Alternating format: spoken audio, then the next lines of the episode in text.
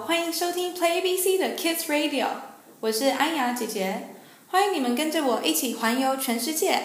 上礼拜我们在澳洲展开了 road trip 自驾游，沿途看了许多澳洲野花季盛开的 wildflowers 野花，也一路开到 beach 海边，用 water gun 水枪打转，build sand castle 盖沙城堡。这礼拜呢，我们要前往纽西兰哟。What can you think about New Zealand? Yes, they have oceans for you to go enjoy the deep blue sea. 蔚蓝的海洋。You can go surfing 冲浪，or you can go scuba diving 潜水。The ocean is so clean that you can see so many different creatures 不同的生物。Big blue fish swimming past slowly. Red coral resting underneath. What else can we enjoy in New Zealand? Oh, they have this beautiful scenery. 美丽的风景. High mountains with white snow on top. 覆盖着白雪的高山. While green fields lay below the mountain that you cannot see the edge. 连带着山底下无边无际的草原. Even the Oscar winner blockbuster movie, The Lord of the Ring, is filmed here. 甚至奥斯卡得奖的卖座电影《指环王》也选择在这里取景拍摄哟。 On high mountains, you can go hiking 健行，or mountain climbing 爬山。Both are very good for your health.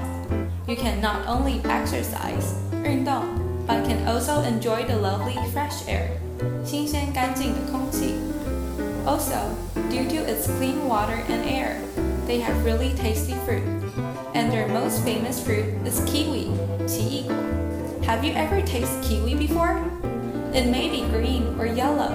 它有绿色跟黄色的, with black little seeds in the middle as a circle, while having brown and furry skin on the outside. Kiwi tastes both sour and sweet, which is because it is rich in vitamin. 它含有大量的维他命。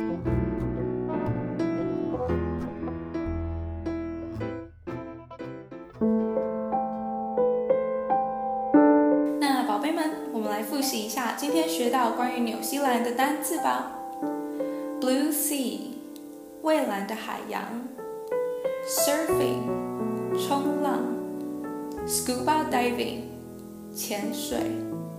Different creatures，不同的生物。Beautiful scenery，美丽的风景。High mountains，高山。White snow，白雪。Green fields，绿地；hiking，健行；exercise，运动；fresh air，新鲜空气；kiwi，奇异果；vitamin，维他命。那宝贝们，我们今天在纽西兰的单字就到这里喽。欢迎关注底下的二维码，进入 PlayBC。